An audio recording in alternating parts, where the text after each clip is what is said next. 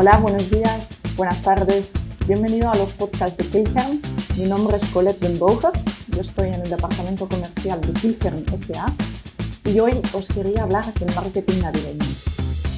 Estamos ya muy cerquita de la Navidad y en estas fechas las empresas, sobre todo las de gran consumo, pero también las de servicios y pequeñas y medianas empresas, dan el pistoletazo de salida a las campañas de marketing, donde la Navidad se relaciona con descuentos, promociones, condiciones preferentes, ampliación de servicios y más y más descuentos.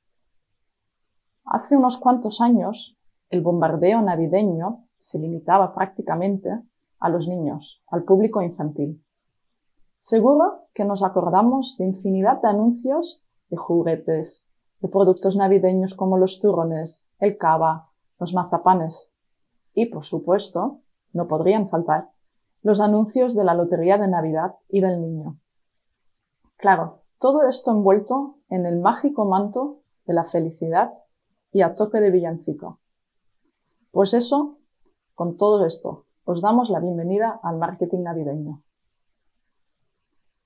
Para ubicarnos en fechas, diremos que la temporada de compras navideñas finaliza con el Día de los Reyes Magos y que aquí en España tenemos la mayor carga emocional el día que se celebra el sorteo de la Lotería de Navidad.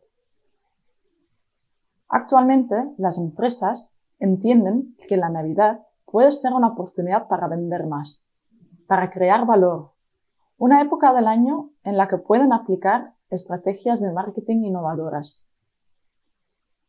Tenemos días, sí, pero poquitos. Estas tres escasas semanas son claves para entender cómo los sentimientos que desprenden las fiestas navideñas se traducen en decisiones de compra de los consumidores. Tenemos, conforme a nuestros objetivos, a nuestro público y a nuestro negocio, que implementar acciones de marketing y de comunicación que sean idóneas para conseguir capitalizar toda la emotividad del momento. Aunque tenemos que saber que no todo vale para todos. No podemos olvidar que hay sectores y empresas para los que el periodo navideño representa del 20 al 40% del total de sus ventas anuales. Por lo tanto, resulta muy importante que integremos en nuestro plan de marketing anual todas aquellas acciones de marketing específicamente diseñadas para estos días. Sí, ha llegado la hora de hacer marketing navideño y nosotros te ayudaremos. Te daremos en este podcast ocho consejos. Consejo número uno. Céntrate en tus clientes existentes, en aquellos que ya tienes en cartera. Ya hemos visto que disponemos de poco tiempo, ¿te acuerdas? Solamente tres semanas. Esto quiere decir que vamos contra el reloj y además que nuestro presupuesto es limitado. A estos dos condicionantes de tiempo y dinero hemos de sumar que en esas fechas la competencia es feroz. Y esta situación generalizada nos obliga a tener que diseñar acciones que hagan que nuestra marca se convierta en algo muy especial y, por supuesto, que luego la recuerden. Siendo una pequeña empresa, también tenemos que analizar muy bien nuestros costes de oportunidad. Este consejo de centrarnos en los clientes existentes es muy importante a la hora de centrar nuestro presupuesto en opciones que nos ofrezcan el mejor entorno de la inversión que hagamos. Por eso, centraremos nuestros esfuerzos en no perder clientes más que en intentar conseguir clientes nuevos. Y ahora os preguntaréis, ¿y esto por qué? Pues es muy sencillo. Porque la probabilidad de vender a un cliente existente está entre el 60 y el 70%. Y la de conseguir vender a un cliente nuevo se mueve en porcentajes de entre el 5 y el 20%. Consejo número 2. Ofrece beneficios de envío. Para este consejo se dispone de estudios que dicen que en torno al 90% de los envíos gratuitos influyen en los clientes a la hora de realizar futuras compras y que además entre el 60% y el 70% de los clientes tienen una cierta tendencia a agregar artículos en el carrito, solamente con el objetivo de obtener el envío gratis. Este consejo te lo resumo diciéndote que si tus costes te lo permiten, ofrece el envío gratis a partir de un determinado importe del pedido. Seguimos con el consejo número 3. Tenemos que crear en nuestros clientes un sentido de urgencia. Y para esto, la Navidad es una época ideal para emplear las estrategias conocidas con las siglas FOMO, F-O-M-O, que significa en inglés Fear of Missing Out, lo que es lo mismo el miedo a perderlo. Este tipo de campañas como las navideñas, que se realizan por un tiempo limitado, y ahí está la clave, que es limitada, convierten nuestros productos en más valiosos y más deseables. Para nuestro cliente deben ser una razón para no retrasar la compra. Vamos a por el cuarto consejo. Este es el más sencillo de los ocho que te voy a dar y es el más socorrido regala un producto o envían muestras.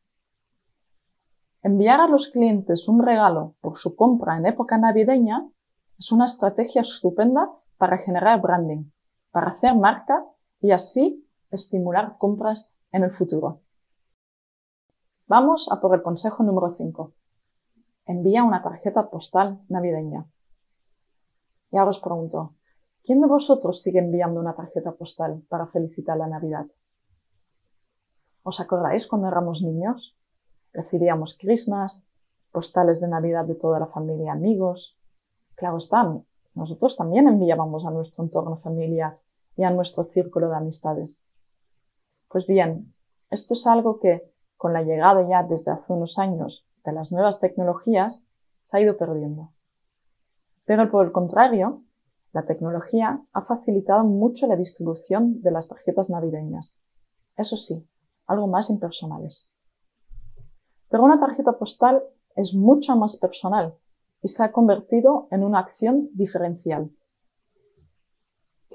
Os propongo con este consejo que rescatéis este bonito gesto y que lo dirijáis a vuestros clientes más frecuentes, a vuestros clientes VIPs. Para estos últimos, incluso os invito a dar un paso más. Vamos a ir un poquito más lejos y vamos a escribir el nombre del cliente a mano en la tarjeta. Incluso, ¿por qué no con una breve nota personalizada? Estamos ya en el consejo número 6. Hablamos ahora de gamificación, una palabra moderna para hacer referencia a los juegos. Algo tan sencillo como diseñar un cuestionario, un test interactivo. ¿Y para qué? Bueno, pues ahí tenemos la respuesta. Todos sabemos que nuestros clientes esperan ofertas más o menos personalizadas.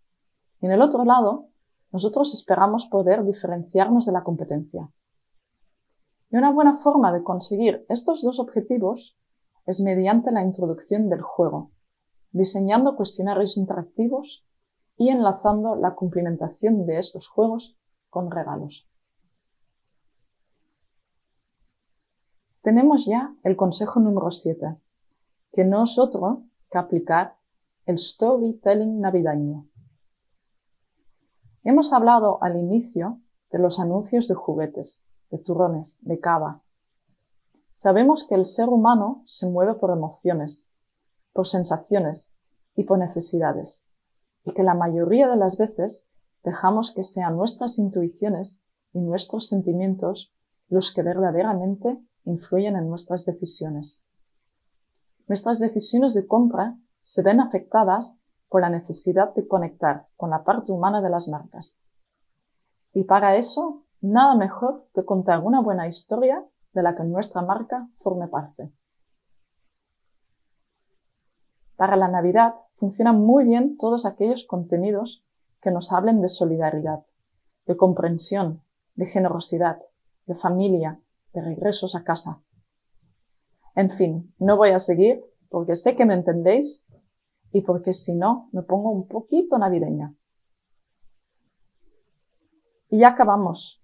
Hemos llegado al número 8 de los consejos. ¿Estáis preparados? Diremos que has de alinear canales, dispositivos y objetivos. ¿Qué quiere decir esto? Esto quiere decir que todos tus canales deben actuar de manera coordinada para poder cumplir con los objetivos de marketing globales de la empresa.